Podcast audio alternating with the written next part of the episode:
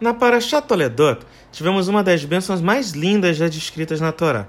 Isaac dá a seguinte bênção a seu filho Jacó. Tradução do livro Torá Viva, anotada pelo Rav Arié Kaplan. Abre aspas. Vê, o cheiro do meu filho é como o cheiro de um campo abençoado por Deus.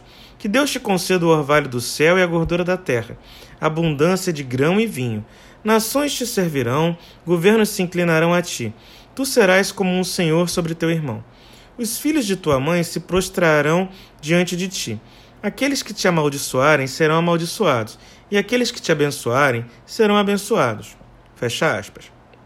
Vemos assim uma bênção que se mantém até os dias de hoje. Quem nos abençoa é abençoado, e quem nos amaldiçoa é amaldiçoado. Mas por muitos anos, o que me chamou mesmo a atenção na Paraxá foi o comportamento de Rebeca, quando ela manda seu filho Jacó tomar esta bênção, que estava destinada a seu filho Esaf. Antes de nascermos, Deus escolhe a melhor alma para viver o que precisa ser vivido aqui na terra. Muitas vezes você não entende porque alguma coisa acontece com você, ou porque outra pessoa parece ter mais sorte que você. Mas nada disso é por acaso. A melhor alma que Deus tinha para viver o que você está passando foi a alma que está em você agora.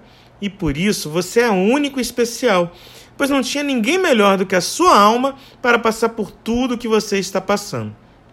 A isso chamamos de destino. Mas onde fica então o tal do livre-arbítrio?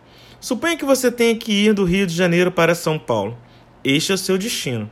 Entretanto, você pode ir do Rio de Janeiro para São Paulo a pé, de bicicleta, de carro, de ônibus ou até mesmo de avião.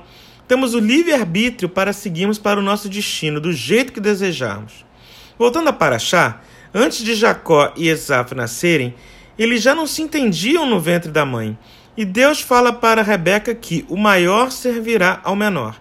Além disso, vemos que Esaf vende a primogenitura a Jacó por um prato de comida. Sendo assim, quem tem que ter a bênção primeiro é Jacó, pois este agora é o primogênito. Mas então, o gesto de Rebeca não estaria errado? Mandar Jacó se passar por Esaf para tomar a bênção do primogênito? Não! Rebeca já tinha escutado de Deus que o maior serviria ao menor, e Jacó já tinha comprado a primogenitura de Esaf. Quando Rebeca fala para Jacó se passar por Esaf, é para que o pai deles, Isaac, não fique decepcionado com o filho Esaf, por este ter vendido a primogenitura ao filho mais novo, Jacó. O destino de Esav já não era receber esta bênção, mesmo antes dele nascer, e o caminho que tomou mostrava isso.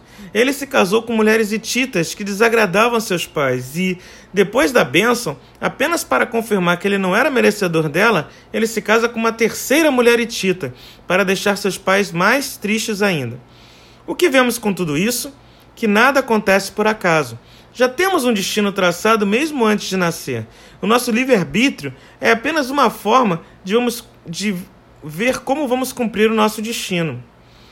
Há alguma forma de mudar nosso destino? Pode ser que haja. Tefilá, que é a reza, Tzedaká, que é a justiça social através da doação monetária, e Techuvá, que seria voltar para o judaísmo junto.